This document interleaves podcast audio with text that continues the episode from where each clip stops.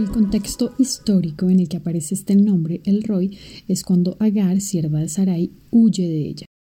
Recordemos, Sarai no podía concebir, entonces decidió entregarle a su esposo Abraham su sierva Agar para dar a luz un hijo. Esto en el contexto de la promesa que Elohim le hizo a Abraham. De ti saldrá descendencia como las estrellas en el cielo y como la arena del mar.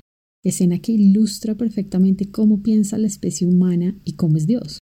Elohim es Aleph que como vimos significa esencia, existencia. Si la existencia habita en él, hacer que una mujer pueda concebir aunque sea estéril no es un problema para él. Pero para Sarai y para Abraham sí era un problema. Sarai se rió y fue como, ven, pero ¿cómo vas a hacer eso si soy estéril? Y Abraham fue como, ven, pero ¿cómo vas a hacer eso si soy un hombre demasiado viejo? ¿Por qué lo hicieron? Bueno, falta de fe. ¿Y qué es fe?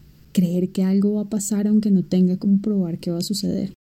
Entonces, cuando Sarai toma esta decisión de dar a su sierva Agar a su esposo Abraham, Agar queda embarazada, ahí empieza el conflicto desde entonces y hasta nuestros días entre ambas descendencias, la de Isaac, eh, el hijo amado, el milagro hecho realidad a pesar de ser imposible según Sarai y Abraham, y la descendencia de Ismael, a quien Dios no rechazó y el ser hijo de Abraham, también a él lo bendijo. Y así alcanzó también a Ismael la promesa. ¿Por qué? Porque era hijo de Abraham lo que nos deja ver que, aunque cometamos errores, Él nos sigue amando, aun cuando Sara y Abraham actuaron en incredulidad y desespero, en su esfuerzo por hacer un sueño realidad, Dios respondió con amor y paciencia, bendiciendo también a Ismael. Entonces, cuando Agar huye al desierto por la aflicción que Sarai ejercía sobre ella por la situación con Abraham, el ángel de Elohim le habla y le dice: Ciertamente multiplicaré en gran manera tu descendencia y por su multitud no se podrá contar. Darás a luz un hijo y Agar llama a Elohim Ata el Roy, porque dijo, ¿no vi al que me está viendo? Por eso llamó al pozo de agua cerca de ella Ber Lahai Roy.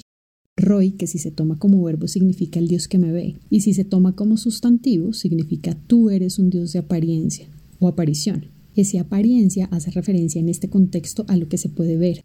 Cuando ella dice no vi, el sentido aquí es muy bonito porque infiere que después de ver a Dios, Agar pudo seguir viendo, por lo tanto seguir viviendo. La única forma de ver es mediante la luz, y sin luz no hay vida. Ismael vivió y Agar termina dándolo a luz.